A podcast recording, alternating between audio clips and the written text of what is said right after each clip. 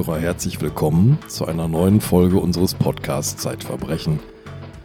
Und ich muss Ihnen gestehen, ich hätte nie gedacht, dass ich in diesem Podcast einmal einem echten Piraten begegnen würde.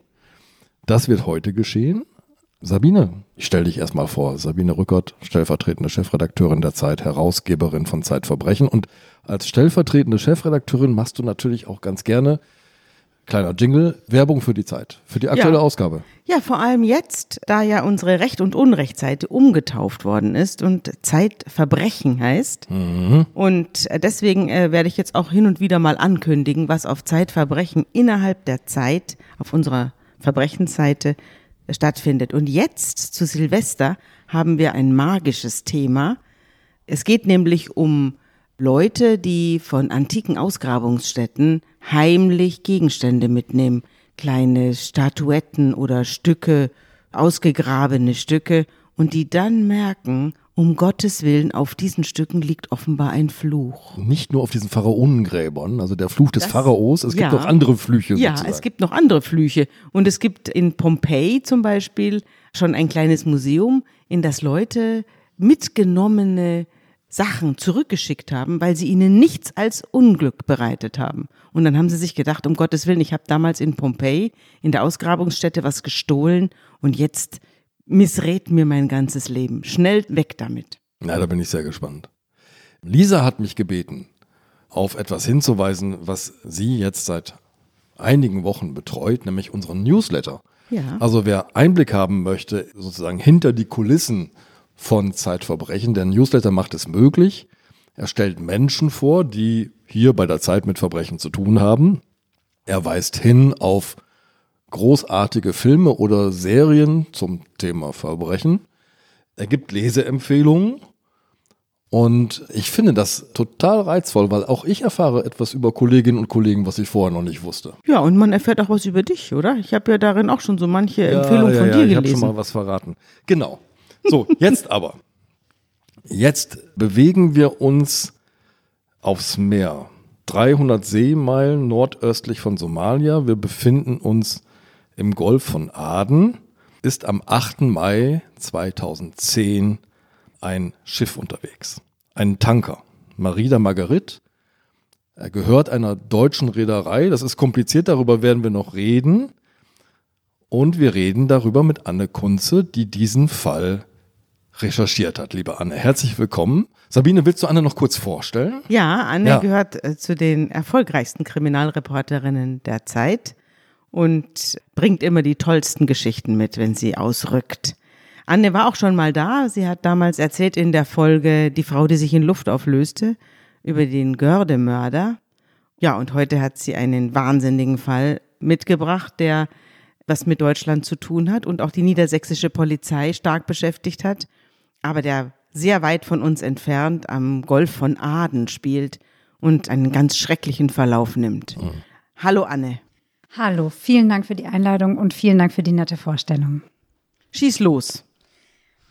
Also, Andreas, du hast es ja schon gesagt. Am 8. Mai 2010 gerät das Containerschiff Marida Margarit in die Hände somalischer Piraten. Es ist so, damals waren sehr viele Piraten unterwegs, aber dort am Golf von Aden, das ist tief in internationalen Gewässern, und die Besatzung glaubte nicht, dass sie dort von Piraten heimgesucht werden kann. Also hatten sie nur Wachleute positioniert, die Puppen waren. Das waren Plastikpuppen, die sie an der Reling aufgehängt hatten. Sowas ähnliches wie Vogelscheuchen. Genau, ganz genau. Nur aus Plastik. Vogelscheuchen aus Plastik. Und heißes Wasser ist rausgespritzt, als ein Motorboot sich näherte. Der Kapitän hat es gesehen auf seinem Monitor. Dann kommt die Gischt, ne? Er sieht ein Motorboot. Er kann aber nichts machen. Das Wasser spritzt raus. Die Plastikpuppen schrecken die Piraten nicht ab. Und man kann sich das wirklich so vorstellen. Die somalischen Piraten, das waren junge Männer in Flipflops, zum Teil barfuß. Die haben eine, so eine Leiter über Bord geworfen und über den Stacheldraht, der auch ähm, das Schiff umzäunen sollte, haben sie eine Decke geworfen und sind dann einfach hochgeklettert und mit Kalaschnikows haben sie in die Luft geschossen. Die Besatzung hat sich auf der Brücke verbarrikadiert und sie haben dann mit den Gewehrkolben gegen die Fenster geschlagen. Ja, jetzt sind wir schon mittendrin, liebe Anne. Aber Jetzt stelle ich mir mal das Szenario vor. Also, da hat eine Reederei Plastikpuppen eingekauft und stellt die an der Reling auf. Da sind Leitungen gelegt worden, aus denen kochendes Wasser spritzen soll. Da ist Stacheldraht rum und am Schiff gelegt worden. Das heißt, die Reedereien haben sich darauf eingestellt, es gibt hier Piraterie. Wir fahren durch ein Gebiet, in dem Piraten drohen.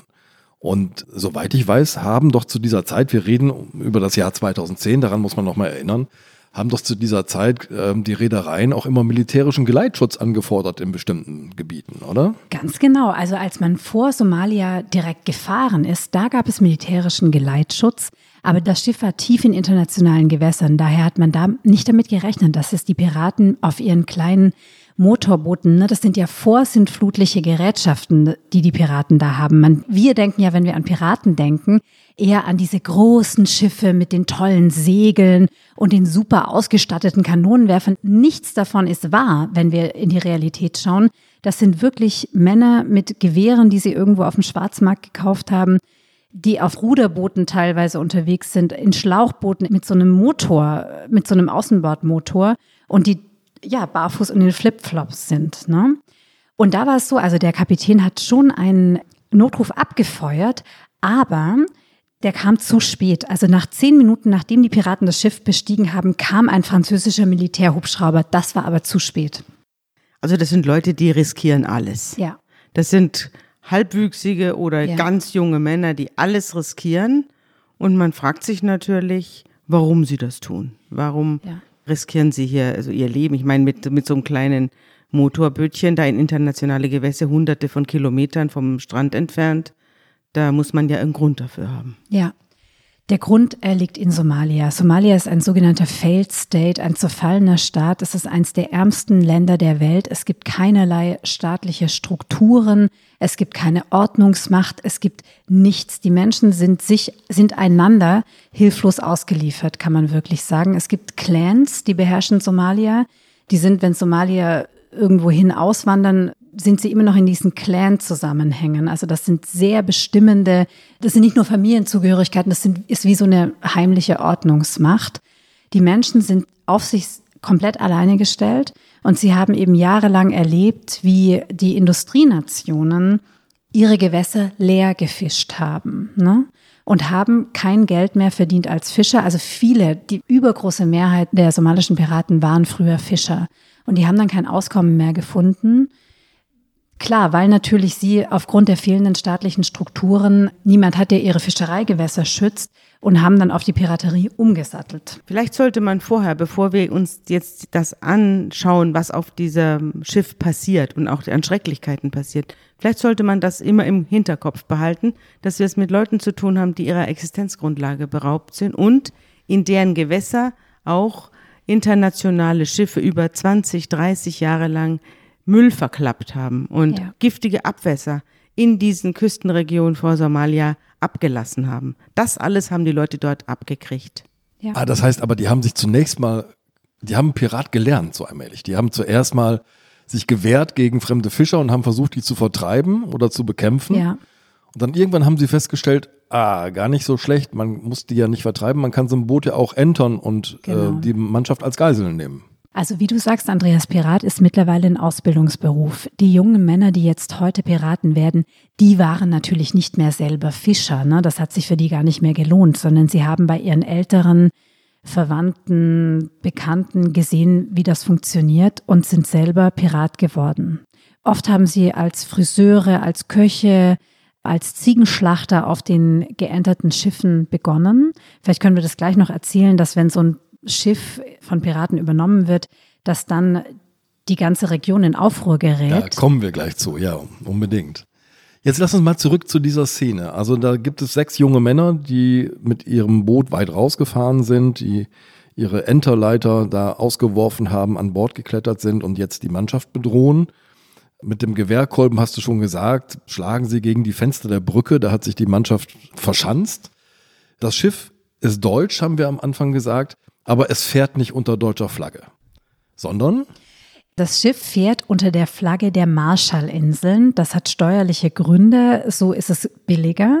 Das Schiff ähm, hat eine Besatzung komplett aus Asien, bestehend aus Inder zum größten Teil. Heute sind es auch oft Filipinos. Das hat auch finanzielle Gründe und es gehört einer britischen Investorengesellschaft. Also es kommen etliche Nationen zusammen. Wir haben es hier eigentlich mit einem Drama zu tun, das den gesamten Globus umspannt, kann man sagen. Die Reederei sitzt aber in einem kleinen Ort, nämlich in Haaren an der Ems. Genau, in Niedersachsen. Eine sehr seltsame, aber in der großen internationalen Schifffahrt sehr übliche Konstellation, die aber in diesem Fall einige Probleme bereiten werden. Dazu kommen wir noch. Die Mannschaft ist verschanzt und hat aber den Gewehren nichts entgegenzusetzen, den Kalaschnikows, und öffnet jetzt die Tür zur Brücke. Genau, sie haben keine Chance. Die Mannschaft ist nicht bewaffnet. Sie öffnen die Tür zur Brücke und damit beginnt ein monatelanges, ein acht Monate langes Drama.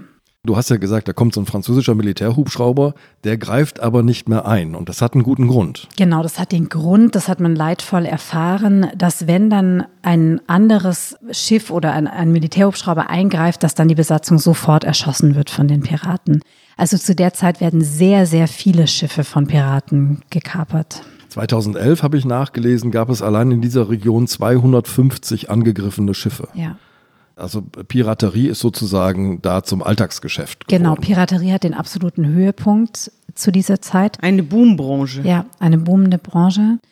Heute sind die Schiffe oft bewaffnet und die Wachleute sind nicht mehr aus Plastik, sondern lebende Menschen aus Fleisch und Blut, die echte Gewehre in der Hand haben und die die Piraten dann, auch das gehört zum Drama dieses Falls, heute erschießen. Ne? Die erschießen dann einfach die Piraten, die versuchen, das Schiff zu entern.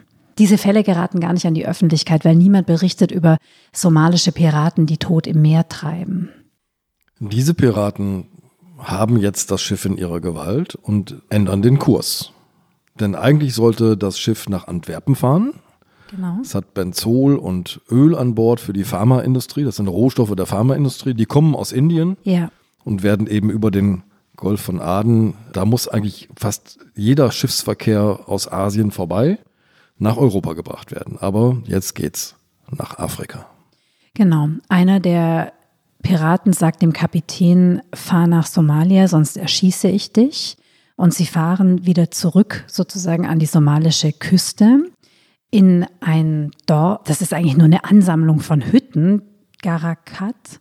Und dort schwillt diese Ansammlung von Hütten schwillt zu einer Stadt heran, weil eben ein neues Schiff kommt. Dort liegen bereits fünf Schiffe, fünf, fünf von Piraten übernommene Schiffe.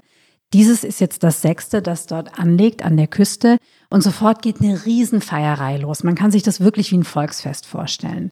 Die Frauen backen Brot, es wird eine Ziege geschlachtet. Vor allem die Freude ist besonders groß, als sie erfahren, dass sie ein deutsches Schiff jetzt gekapert haben, weil sie wissen, okay, aus Deutschland gibt es bestimmt eine Menge Geld. Es herrscht ein regelrechtes Treiben an Bord. Ne? Leute kommen und gehen, Köche kommen an Bord, Friseure kommen an Bord. Es ist ein, wirklich ein Durcheinander, das aber von den Piraten sehr gut dokumentiert ist, weil wir haben ja schon gesagt, Piraterie ist nicht nur ein Ausbildungsberuf, sondern ein Beruf mit strengen Regeln. Da wird genau Buch geführt, wer kommt aufs Schiff, wer verlässt das Schiff. Die Piraten verhängen auch Strafgelder, wenn sich einer nicht so richtig gut verhält. Es werden Buchhaltungen, wirklich vorbildliche Buchhaltungen geführt. Also Sogar Urlaubslisten. Es gibt Urlaubslisten, Man es ist kann als ordentlicher als, Pirat meine. Urlaub nehmen. Genau, ist- man kann Urlaub nehmen. Und es wird genau verzeichnet, wer welches Geld wofür ausgibt und wer welches Geld eben dann später zu erwarten hat aus der Lösegeldforderung. Wir lachen jetzt gerade, aber wenn wir einmal den Blickwinkel wechseln, die Besatzung ist in Geiselhaft und man muss sagen, jeder, der an Bord geht, also jeder Pirat, der an Bord kommt, geht erstmal durchs Schiff und guckt, was er so brauchen kann. Genau. Also durchstreift die Kajüten und nimmt sich, was er haben will. Genau, also die Piraten machen dann immer so ihre persönlichen Beutezüge noch an Bord. Man muss allerdings sagen, dass es zu dem Zeitpunkt geht es der Besatzung Natürlich sind die in Aufruhr, die möchten ihre Familien erreichen. Es geht ihnen aber noch nicht so schlecht, wie es ihnen später tragischerweise gehen wird, weil sie dürfen zum Beispiel noch auf ihren Kabinen bleiben. Anfangs. Ne? Anfangs hoffen natürlich auch alle auf ein friedliches und vor allem schnelles Ende dieser Verhandlungen, weil die indische Besatzung weiß ja auch, wir haben es hier mit einem deutschen Schiff zu tun. Und Deutschland hat ja bekanntermaßen den Ruf in der Welt, Dinge ordentlich und schnell zu regeln. Das ist aber nicht so in diesem Fall. Naja, wir müssen mal sagen, das Schiff ist relativ neu noch. Es ist so ungefähr 25 Millionen Dollar wert. Ja. Allein das Schiff, die Ladung kommt noch dazu. Und die Piraten wollen jetzt Geld erpressen und sie stellen sich vor, so 15 Millionen Dollar sollten schon drin sein. Genau, das ist ihre Forderung.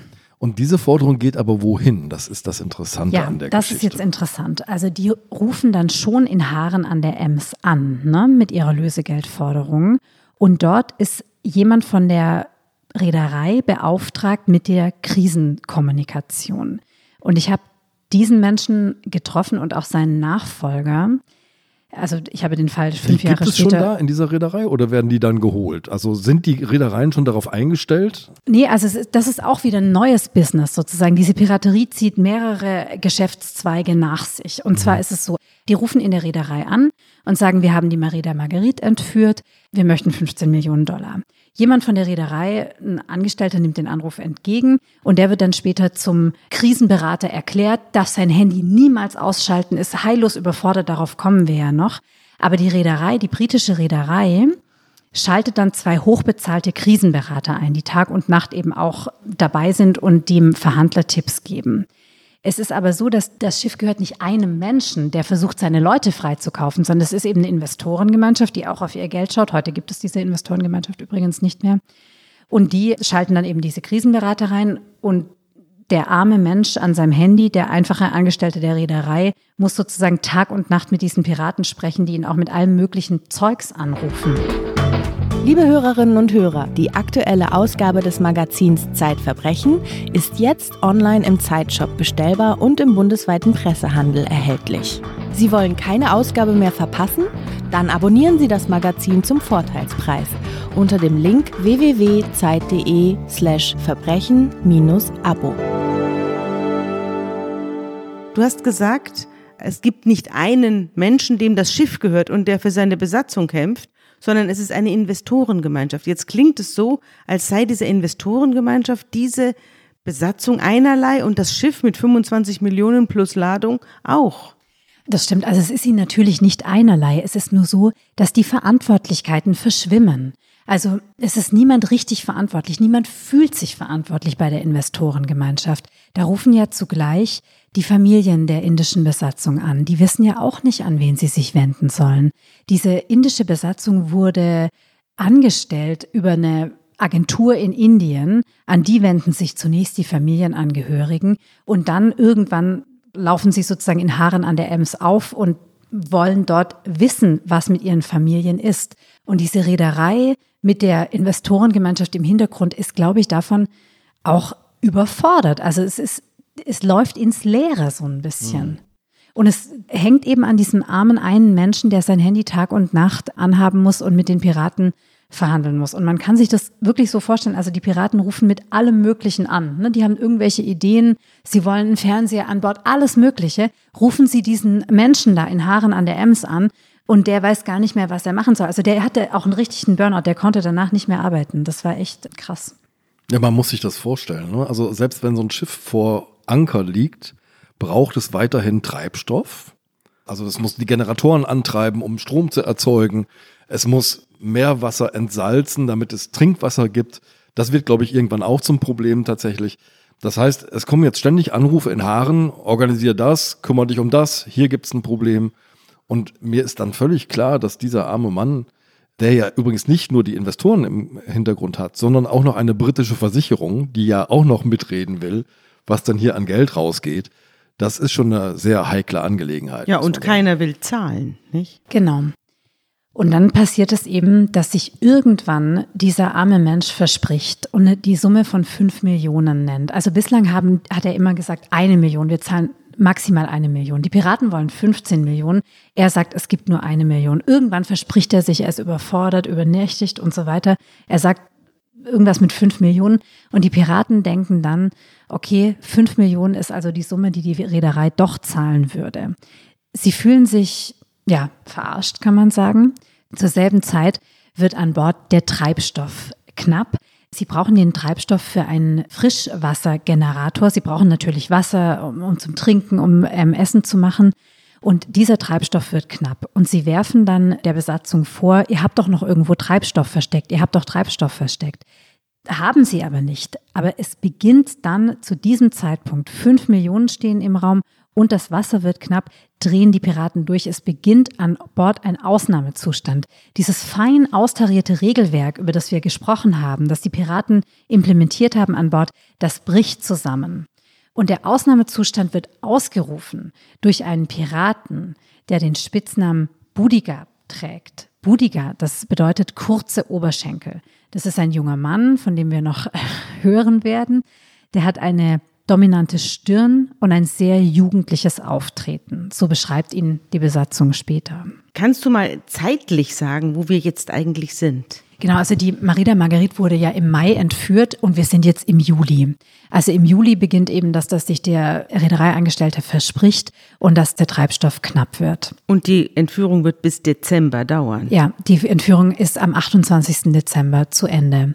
Also man kann sich das jetzt vorstellen, ich habe ja vorhin so ein bisschen flapsig gesagt, es geht ihnen noch verhältnismäßig gut, den Besatzungsmitgliedern. Jetzt ist das zu Ende. Es beginnt damit, dass der Chefingenieur und der Kapitän rausgeholt werden aus ihren Kabinen und gesagt wird, so jetzt zeig uns den Treibstoff, zeig uns den Treibstoff, wo ist er?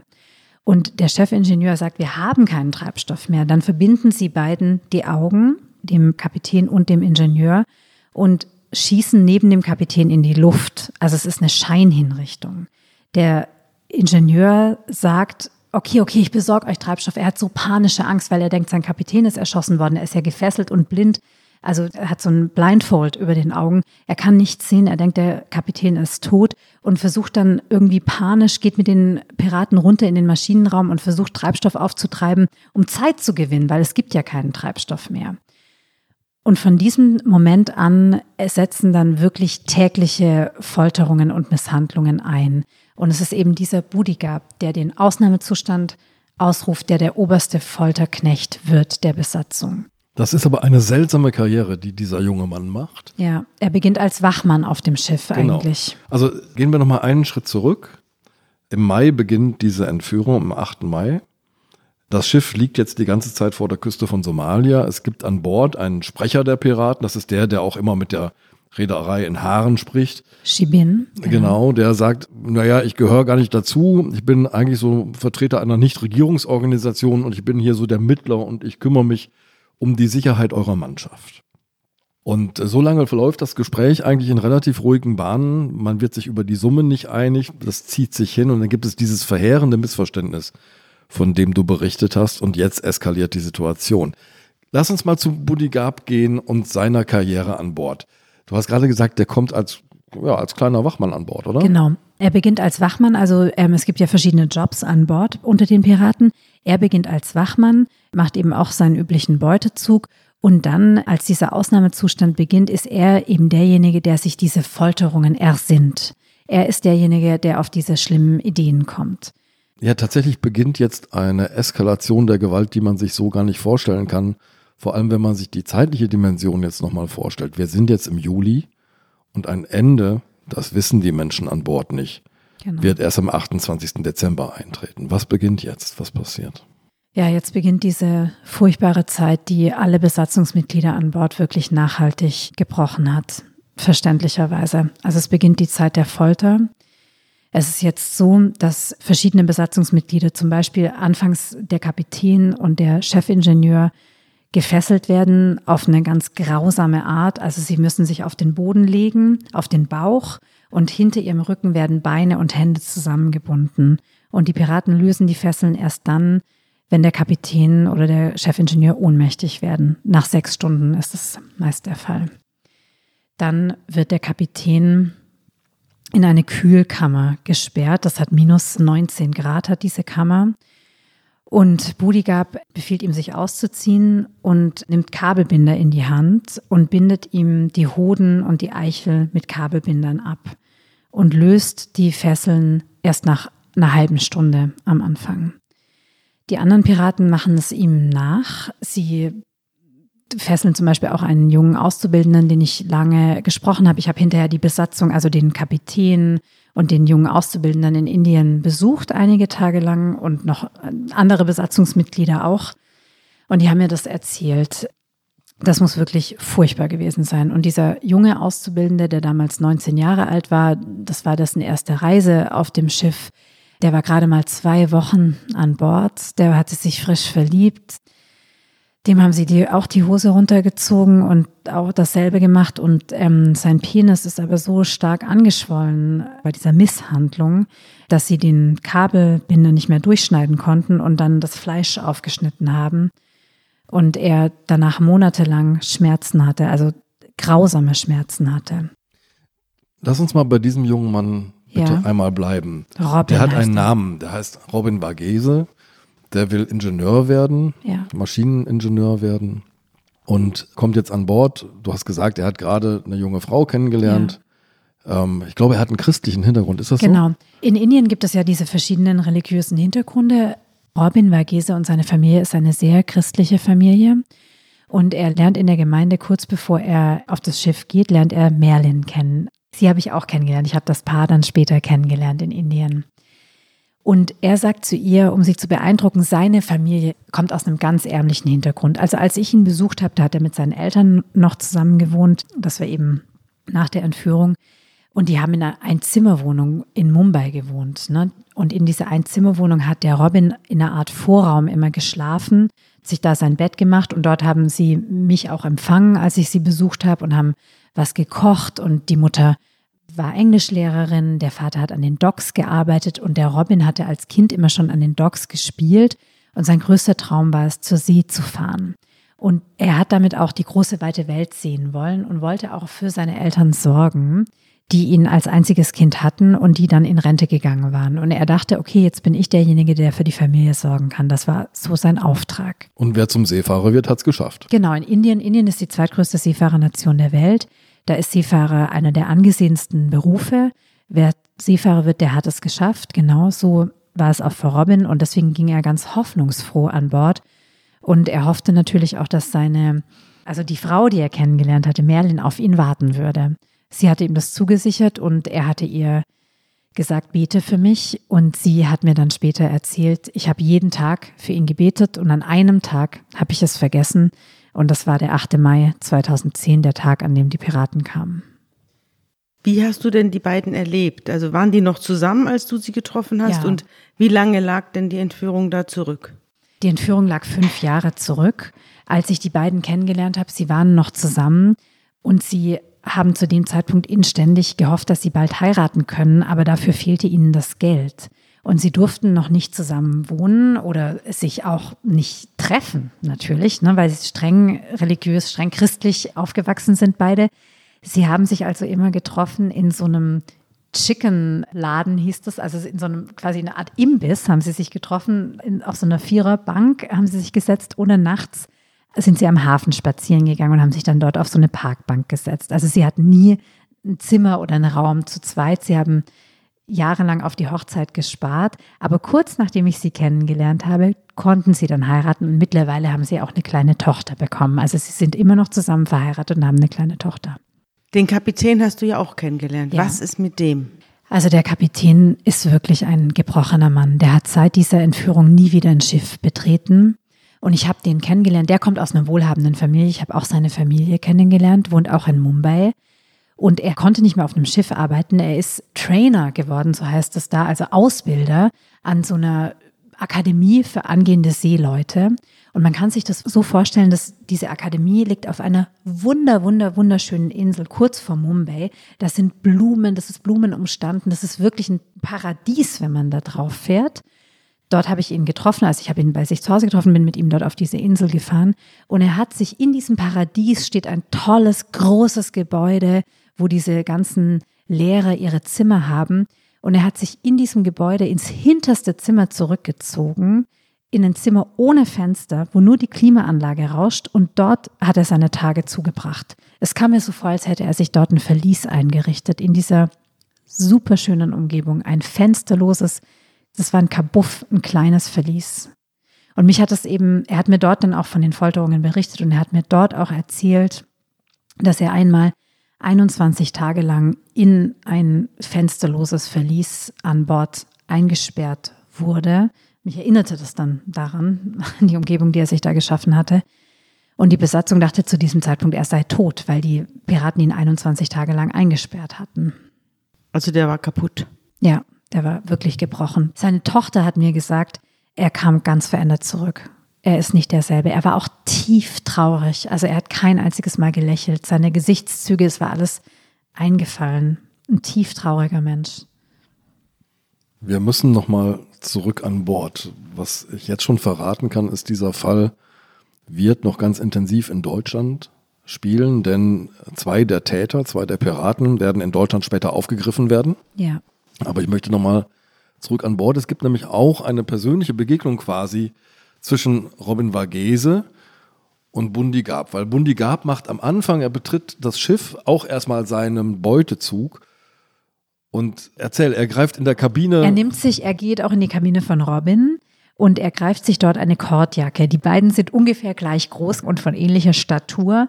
Er greift sich also die Klamotten von Robin, eine Kordjacke, die Robins Mutter ihm geschenkt hat. Und Robin hat mir dann später erzählt, das hat mich wirklich wahnsinnig gemacht, diesen Mistkerl da rumlaufen zu sehen mit, mit meiner Jacke, ne, mit dem Geschenk meiner Mutter. Also es ist auch ein gewaltiger Psychoterror, der Ja. da an Bord herrscht. Nicht nur die persönliche und körperliche Folterung, sondern ein unfassbares Klima von Zynismus und Angst, das da vorherrscht. Ja. Man muss dazu sagen, du hast es ja schon angedeutet, ne? da entsteht plötzlich aus einem winzigen Fischerdorf eine ganze Siedlung. Diese ganze Piraterie ist sehr professionell organisiert. Es gibt Investoren im Hintergrund, die schaffen das Geld herbei für Schiffe und Waffen und so. Genau, damit die ja überhaupt die Besatzung und vor allem die Piraten leben können. Ne? Die müssen ja in Vorleistung gehen. Das sind meistens Männer, die schon durch die Piraterie selbst reich geworden sind, die dann quasi investieren in die Entführung eines neuen Schiffes. Das sind diese Investoren im Hintergrund. Und diese Piraten sind natürlich auch sehr angesehen in der somalischen Ja. Bevölkerung. Und jeder, du schreibst, jeder Vater versucht seine Tochter an irgendeinen Piraten zu verheiraten, weil da ist der Status und der Lebensunterhalt gesichert. Das ganze Land aber leidet unter den Piraten, denn die großen Frachter suchen jetzt andere Wege. Sie fahren zum Teil um Afrika herum oder sie bewaffnen sich und sie laufen vor allem keine somalischen Häfen mehr an. Das kommt ja dazu. Und auch die Hilfsorganisationen der UNO laufen jetzt Somalia nicht mehr an, weil es ihnen einfach zu gefährlich ist und dadurch steigen die Lebensmittelpreise ins Unermessliche. Also das Land unterm Strich leidet unter der Piraterie.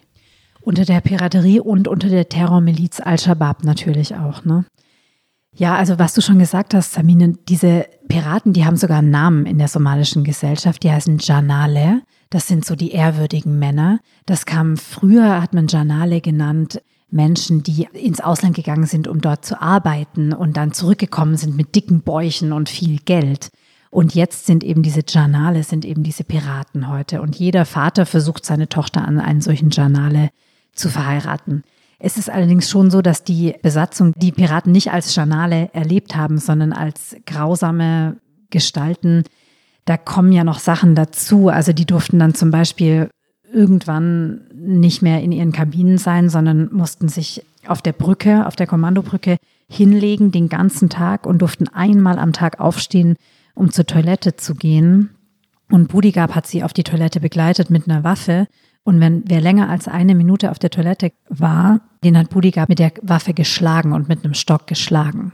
Also das muss wirklich schrecklich gewesen sein. Der Robin hat mir erzählt, er hat immer nur noch eine Handvoll Reis gegessen, damit die Toilettengänge schneller gehen. Ja, als wir die Geschichte gedruckt haben, deine Recherche gedruckt haben, haben wir auch äh, Fotos dazu gedruckt. Ja. Man sieht, ich habe ein Bild vor mir liegen, wo man so die Mannschaft zusammengepfercht am Boden sieht. Alle sind, ähm, die sind zum Teil gefesselt, sie werden mit Waffen bedroht. Das Ganze löst sich erst auf. Also wir müssen uns diesen Zeitraum nochmal vorstellen. Mitte Juli beginnt das Ganze. Das Martyrium geht bis Ende Dezember, weil dann am 28. Dezember kreist ein Flugzeug Ja. über dem Schiff und wirft Säcke ab. Fünf Säcke, die jeweils eine Million Dollar enthalten. Also die Summe, die der Mensch schon am Anfang genannt hatte, als das war wahrscheinlich wirklich die Summe, die die Reederei bereit war zu zahlen. Ne? Und diese Summe haben dann die Piraten bekommen. Und was passiert jetzt? Gehen die einfach, ist die Geschichte zu Ende damit? Jetzt darf die Besatzung in andere Gewässer fahren. Also die Piraten verlassen das Schiff. Die Einfach. Piraten verlassen das Schiff. Die Besatzung fährt jetzt ihr Schiff in den Oman und dort werden sie in Empfang genommen von Beamten des niedersächsischen Landeskriminalamts, die bislang nicht einschreiten durften, weil es sich eben um dieses internationale Konglomerat handelte, das wir eingangs beschrieben haben, durften die Beamten immer nur die Telefonleitungen der Reederei abhören. Aber jetzt beginnen die Beamten mit einer wirklich beeindruckenden Arbeit. Sie sichern tagelang Spuren an Bord, nehmen jeden einzelnen Fingerabdruck, machen unzählige Fotos, die grausamer Natur sind. Genau eins haben wir gedruckt von der Entführung selbst, aber es gibt dann noch eben von der Spurensicherung ganz viele Fotografien. Und sie befragen vor allem auch die Besatzung nach den Piraten. Sie haben zu dem Zeitpunkt natürlich überhaupt keine Hoffnung, dass sie irgendeinen dieser Täter stellen können, weil sie sind ja in Somalia, einem Failed State, wo es keine Polizei gibt, keine Ordnungsgewalt gibt. Sie beschränken sich also zunächst darauf, Befragungen vorzunehmen und Spuren zu sichern. Wir müssen vielleicht noch einmal erklären, warum ausgerechnet das LKA Niedersachsen hier zuständig ist. Das liegt schlicht und einfach daran, dass der aller, allererste Anruf der Erpresser in Haaren äh, genau. ankam und darum diese Zuständigkeit. Und es gibt ein Zitat eines LKA-Beamten, das du so ein bisschen schmunzelnd ironisch zitierst. Genau. Also wir, wir kannten uns überhaupt nicht mit Piraten aus. Der letzte Pirat, mit dem wir hier zu tun hatten, das war Störtebecker. Wir wussten überhaupt nicht, was uns da erwartet. Aber die haben sehr sorgfältige Arbeit gemacht, ja. wie du gerade geschildert sehr hast. Sehr sorgfältige Arbeit, also Millionen von Spurenakten. Das ist, war wirklich sehr sorgfältig.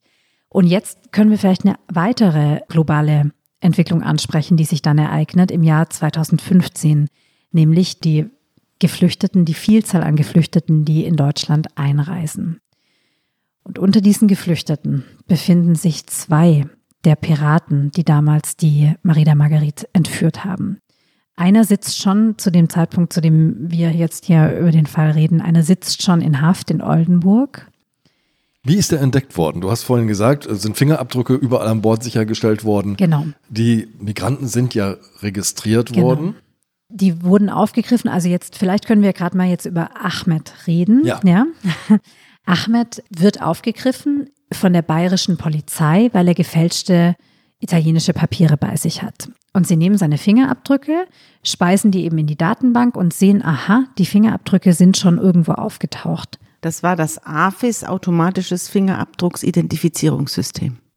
Es gibt einen Treffer. Die Fingerabdrücke befinden sich bereits in der Datenbank und zwar wurden sie sichergestellt auf der Marida Marguerite.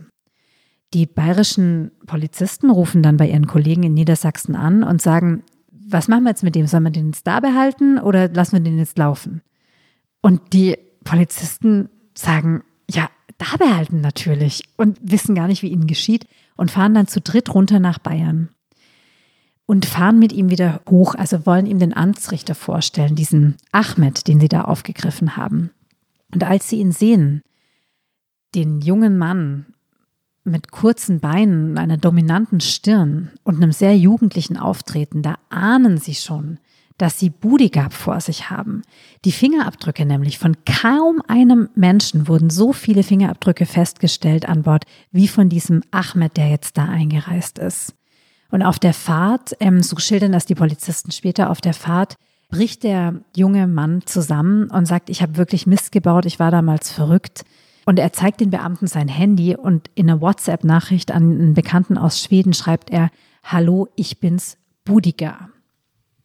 Darf ich mal fragen, in welcher Sprache er da zusammengebrochen ist? Die Beamten aus Niedersachsen, die jetzt auf dem Weg von Bayern nach Hannover sind, die müssen ja irgendwie ihn verstanden haben. Hat er das dann auf Deutsch gesagt oder? Er spricht ein rudimentäres Englisch.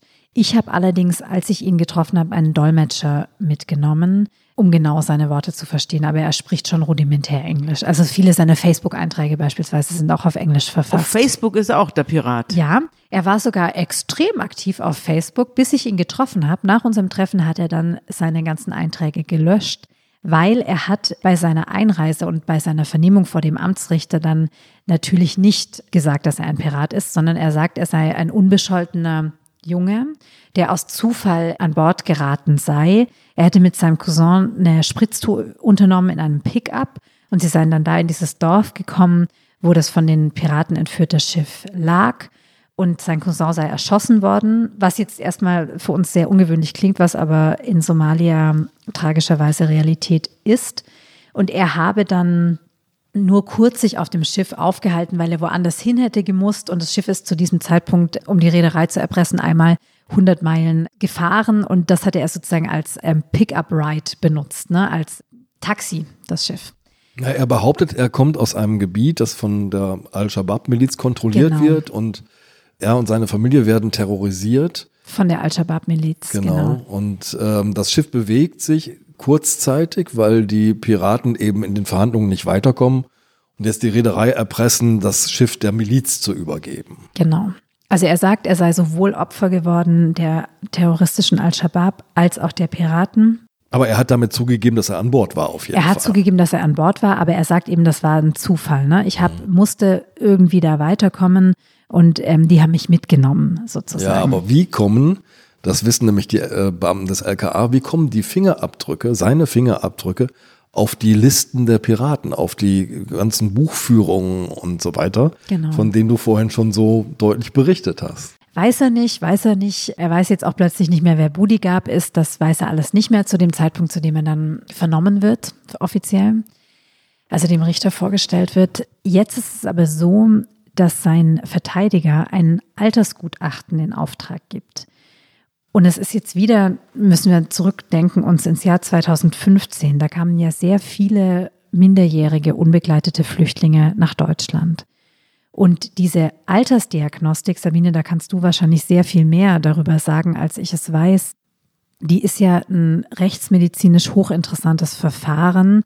Da wird ja die Handwurzel geröntgt, da werden Zähne angeschaut um so das Mindestalter zu bestimmen, das ja. absolute Mindestalter. Und, und das Genital wird auch untersucht nach Spuren der Alterung. Also wie das genau, ganz genau verläuft, es hat mit Verwachsungen und mit dem Schließen von, von Spalten zwischen den Handwurzelknochen was zu tun. Aber das ist sehr, sehr kompliziert und vor allem hat man eben kaum Vergleichsmöglichkeiten. Wir haben ja hier mal den Fall gehabt der verhungerten Jessica. Mhm. Das Kind im dunklen Zimmer hieß diese Folge. Da hatten wir ein Ehepaar, das sein Kind verhungern ließ in einem abgeschlossenen Raum. Das Kind war sieben Jahre, als es starb und hatte das Gewicht eines zweijährigen Kindes. Und man musste, um das nachzuvollziehen, was das Kind erlebt hat, mussten die Rechtsmediziner in die Aufzeichnungen der KZ-Ärzte gehen, die solche Entwicklungen, Verhungerentwicklungen damals aufgeschrieben haben und dokumentiert haben. Oder in die Aufzeichnungen der Alliierten, die damals die KZ-Insassen befreit haben. Die haben solche Schilderungen vorgenommen von Leuten, die sie dort vorgefunden haben. Und das hat dann geholfen, den Leidensweg der kleinen Jessica in Jenfeld nachzuvollziehen. Und so ähnlich ist es hier auch. Also wir haben jetzt hier es mit einem Menschen zu tun, der aus Somalia kommt, der unter Umständen eine lange Hungerphase hinter sich hat, als Kleinkind oder Säugling unterentwickelt war über lange Zeit. Also wir haben überhaupt keine Vergleichsmöglichkeiten hier von unseren Studenten aus Köln und Castro Brauxel, die da sozusagen das Vergleichsmaterial abgeben sollen. Und das ist ein großes Problem. Deswegen ist das Verfahren zu der Zeit insbesondere stark in der Kritik, weil Kritiker der Rechtsmedizin vorwerfen, dass sie sich zu Gehilfen machen der Menschen, die möglichst viele Flüchtlinge abschieben wollen und dann das Mindestalter sozusagen immer hochsetzen. Sie werfen der Rechtsmedizin vor, das Mindestalter würde zu hoch angesetzt, sodass die Flüchtlinge, obwohl sie in Wahrheit noch jung seien, leichter abgeschoben werden sollen. Also in dieser Situation, das muss man sich, glaube ich, klar machen, befinden wir uns im Jahr 2015, als der Ahmed einreist. Also es gibt eine intensive Debatte übrigens auch unter Medizinern. Ich habe hier vor mir liegen einen Artikel aus dem Deutschen Ärzteblatt vom Januar 2016, so genau aus dieser Zeit, forensische Altersdiagnostik. Da werden zunächst mal die Methoden vorgestellt. Sabine, du hast es schon gesagt. Ne? Also man guckt sich erstmal den Menschen an, wie weit ist der körperlich entwickelt, wie groß ist der, was wiegt der, wie weit sind die Genitalien entwickelt, gibt es sowas wie eine Behaarung, gibt es eine Achselbehaarung. Also man schaut sich eine typische Entwicklung eines Menschen an und versucht einzuschätzen, wo ist der gerade. Anne, du hast schon vorhin gesagt, es gibt Röntgenaufnahmen der Hand, weil die Handwurzelknochen verändern sich im Laufe der Entwicklung. Wir kommen mit einem Skelett zur Welt, das noch nicht fertig ist. Wir wachsen ja auch. Und dabei verknöchern bestimmte Bereiche oder bestimmte Knochenfugen schließen sich. Unsere Zähne entwickeln sich. Ein ganz wichtiger Zahn ist der dritte Molare, ein Backenzahn. Wenn der durchbricht zu einer bestimmten Zeit, kann man sagen, der Mensch ist vielleicht so um die 17 Jahre alt und dann mineralisiert dieser Zahn noch. So allmählich verfestigt sich sozusagen die Zahnstruktur und auch daran kann man Altershinweise ablesen. Und die wichtigsten Knochen übrigens sind die Schlüsselbeine. Weil es gibt eine Fuge, eine Wachstumsfuge an den Schlüsselbeinen. Das ist die allerletzte Wachstumsfuge am menschlichen Körper, die sich schließt. Und zwar ungefähr im Alter von 21 Jahren. Das heißt, Menschen, bei denen diese Fuge geschlossen ist, sind bei normaler Entwicklung älter als 21 Jahre. Das ist so ungefähr der Rahmen, in dem wir uns bewegen. Und jetzt ist aber das Problem, jeder Mensch ist anders. Und bestimmte Bedingungen, Sabine, du hast schon darauf hingewiesen, sorgen eben dafür, dass nicht alle Entwicklungen sozusagen im Gleichtakt linear verlaufen. Und jetzt muss man sehr genau hingucken. Und in Fällen wie diesen geht es ja eben gerade nicht nur darum, ist dieser Flüchtling jetzt allein und minderjährig und bedarf besonderen Schutzes, sondern ist dieser gerade verhaftete Migrant strafmündig. Genau, darum geht es. Das weiß der Sachverständige der Münsteraner Rechtsmedizin natürlich nicht, dass es darum geht. Er schreibt nur sein Gutachten, also er schaut sich den Ahmed an, er schreibt sein Gutachten und stellt ein absolutes Mindestalter von 17 Jahren fest und ein wahrscheinliches Alter von 19,3 Jahren. Die niedersächsischen Polizisten, Beamten des LKA bekommen dieses Gutachten und wissen sofort, was das bedeutet, nämlich, dass Ahmed zum Zeitpunkt der Entführung der Marie der Marguerite noch nicht strafmündig gewesen sein könnte, ein Kind gewesen 14, sein könnte. Maximal. 14 Jahre alt. Wenn man diesem Gutachten genau. glaubt. Aber es gab ja noch andere Piraten und du hast ja schon gesagt, es ist noch ein anderer Pirat in Deutschland verhaftet worden, ja. verurteilt worden und ja. saß im Gefängnis. Dort hast du ihn besucht. Genau, dort habe ich ihn besucht und er sagte mir, dass niemand an Bord der Marie der Marguerite unter 22 Jahren alt gewesen sein soll. Genauso haben sich auch die Besatzungsmitglieder geäußert, nicht nur mir gegenüber, auch gegenüber der Polizei. Also die haben ja den Budigab der Ahmed bestreitet, der Bodyguard zu sein, aber die Piraten haben den Bodyguard ja erlebt täglich und haben seine Mimik beobachtet, sein ganzes Gebaren. Und das war nicht das Gebaren eines Kindes, sondern das Auftreten eines erwachsenen Mannes. Jetzt erzähl mal, wie du ihm selbst begegnet bist. Du warst doch mit ihm Kaffee trinken. Ja, mehrfach. Darf ich kurz sagen, wie ich auf den Fall gekommen bin? Bitte. Ah, super. Also, Sabine, das habe ich nämlich dir zu verdanken, dass ich dem Ahmed begegnet bin. Und zwar haben wir damals im Investigativressort gesucht nach Fällen, nach Menschen, die unschuldig im Gefängnis sitzen, anschließend an deine große Serie, die du gemacht hattest. Und ich habe jeden Verteidiger, den ich kannte, angerufen und gefragt, kennen Sie jemanden, der unschuldig im Gefängnis sitzt? Und fand niemanden und habe dann immer gefragt, ja, kennen Sie vielleicht jemanden, der nicht im Gefängnis sitzt, obwohl es müsste? Und dann sagte mir eben diese Verteidiger, ja, ja klar, der kleine Pirat. Und also umgekehrt, umgekehrt, einer, der schuldig genau. durch die Gegend läuft. Der kleine genau. Pirat. Der kleine Pirat. Und daraufhin bin ich dann mit einem Dolmetscher, von dem ich wusste, dass er schon bei Gericht gedolmetscht hatte, der also den Ahmed kannte, durch jede Flüchtlingsunterkunft in Hannover gefahren und habe mich bemüht, mit Menschen zu sprechen, die aus Somalia dort sind. Und irgendwann, nach einigen Tagen, haben wir dann den Ahmed gefunden. Der hat den Dolmetscher auch gleich wiedererkannt, großes Hallo. Und dann habe ich ihn gefragt, ob er sich mit mir unterhalten würde. Das hat er gerne gemacht. Wir haben uns dann ins Café gesetzt, also wir haben uns mehrfach getroffen. Und der Dolmetscher, der ihn eben schon vor Gericht gedolmetscht hatte, hat dann auch für mich, also für uns, für die Zeit gedolmetscht. Also aus dem Somalischen jetzt aber. Aus dem Somalischen jetzt, genau, damit wir genau wissen, was er sagt. Der Budigab, der wurde ja auch identifiziert von den ja von den Zeugen, die vor Gericht aufgetreten sind, nicht nur von seinen eigenen Spießgesellen, sondern auch von den eingeflogenen, entführten Geiseln. Genau. Und zwar hat man zwei Opfer, also zwei Besatzungsmitglieder eingeflogen. Und man hat eine Gegenüberstellung versucht, aber die Beamten haben einfach niemanden gefunden, keinen anderen Somalier, der bereit gewesen wäre für so eine Gegenüberstellung. Man braucht für so eine Gegenüberstellung nämlich Menschen gleichen Alters, ungefähr gleicher Größe, gleichen Aussehens. Und keiner hat sich dazu bereit erklärt, wahrscheinlich aus Furcht eben vor dem Rückschlag des jeweiligen Clans. Und deswegen sind sie auf so eine Lichtbildvorlage zurückgekommen, dass sie den Zeugen Bilder gezeigt haben. Und die Zeugen, die beiden Besatzungsmitglieder, die sie eingeflogen haben, waren gute Zeugen vor Gericht. Die haben zum Beispiel den Farach, ähm, der bereits im Gefängnis saß, entlastet und gesagt, der hat nicht mitgefoltert. Dieser Farach, der hat uns nicht gefoltert. Sie erkennen aber ohne jeden Zweifel in dem Ahmed den Budigab. Der Ahmed bestreitet aber weiterhin bis heute, dass er der Budigab ist. Und das LKA hat keine Handhabe. Ja, also die waren natürlich frustriert, die Polizisten. Sie hatten da so gut ermittelt. Sie hatten jahrelang darauf gewartet, dass sie vielleicht einen Täter stellen können. Und dann kommt eben dieses Gutachten, das komplett verhindert. Es kam nicht mehr zur Anklage. Also es wurde dann nicht angeklagt. Es wurde nicht mal angeklagt. Es kam gar nicht vor Gericht. Genau, es, es kam nicht Prozess. vor Gericht. Es ist genau, es gab keinen Prozess. Er wurde freigelassen. Er lebte dann eben eine Zeit lang in der Flüchtlingsunterkunft, wo ich ihn dann getroffen habe. Und später hat ihn dann eine Familie zu sich genommen. Und er ist dann manchmal bei den Beamten vorbeigefahren. Er lebte dann ganz in der Nähe des LKA und hat dann manchmal so Hallo gesagt auf dem Fahrrad. Bis heute lebt er. Genau, da? also mein letzter Stand ist, dass er immer noch bei der Familie lebt in Hannover. Und als ich ihn getroffen habe, war er immer ganz fasziniert vom deutschen Straßenverkehr. Also er hat auch schnell Fahrradfahren gelernt, stand dann immer so an der Straße auf Verkehrsinseln und hat gesagt, dass sich hier jeder an die Regeln hält, das ist für mich unglaublich. Die Autos fahren, jeder hält bei Rot, geht bei Grün, ohne dass jemand mit Waffen hier steht, das, das war für ihn unglaublich.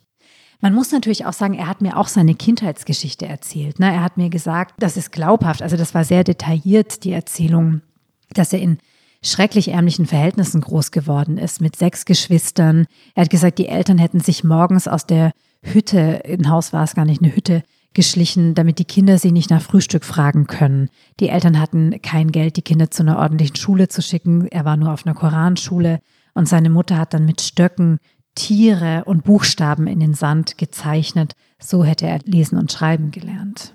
Also von den fünf Millionen, die da über dem Schiff abgeworfen worden sind, hat er offenbar nichts gekriegt. Ja, die einfachen Piraten kriegen dann oft eben wenig von dem, was abgeworfen wird, weil ja die Investoren erstmal bezahlt werden müssen. Auch wenn sie noch so gefoltert haben. Ja. Also wir können ja nicht feststellen, dass der Ahmed der Bodyguard war. Ne? Das können wir jetzt auch hier in diesem Podcast nicht behaupten, weil er es bestreitet. Du hast ein sehr lakonisches Ende von deinem Text, das ich gerne vorlesen würde. Vor kurzem hat er, gelernt, Fahrrad zu fahren. Neulich ist er an den Kriminalbeamten vorbeigeradelt, die gegen ihn ermittelt haben. Er hat freundlich gewinkt. Ob er damit die Beamten verspotten oder zeigen wollte, dass er ein guter deutscher Bürger werden möchte, der sich an die Straßenverkehrsordnung hält, weiß nur er selbst. Ich glaube, mir wäre noch eine Sache wichtig zu sagen. Und zwar, ich habe mich immer gefragt, auch im Laufe der Recherche, was hat das, wie kann ich das einordnen, was hat das zu bedeuten?